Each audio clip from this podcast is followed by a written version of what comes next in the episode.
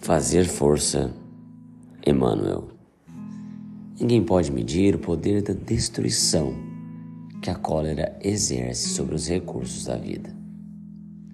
E nas épocas de transição, quando se requisitam mais amplos recursos de tolerância entre aqueles que se complementam uns aos outros na vida comunitária, uma atitude nomeada pelo espírito popular, como seja fazer força, é constantemente chamada a expressar-se em quase todos os momentos, a fim de que os processos de irritação não se encaminhem para a delinquência.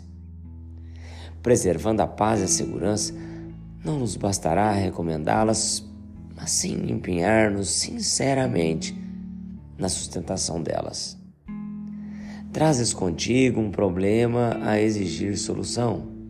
Entretanto, já sabes que é preciso fazer força para resolvê-los sem preocupações para os que te rodeiam, sob pena de ampliar-lhes as áreas de conflito.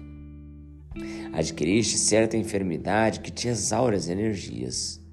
Contudo, é aconselhável te limites ao tratamento discreto, sem que te desmanches na queixa, de modo a que não agrave sintomas na imaginação dos que te ouvem com possibilidades de te agravarem a situação.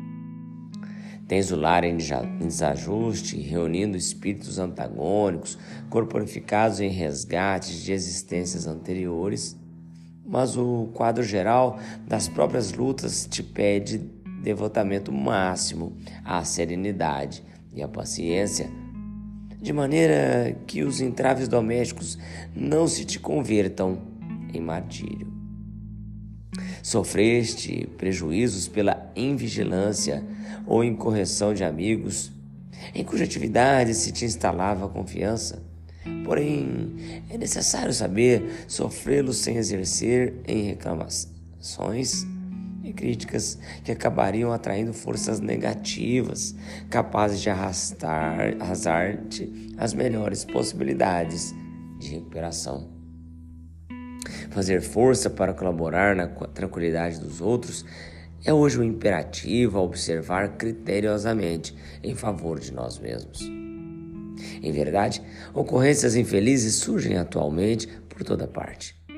No entanto, precisamos refletir até que ponto teremos cooperado no colapso da resistência de quantos resvalam em desequilíbrio.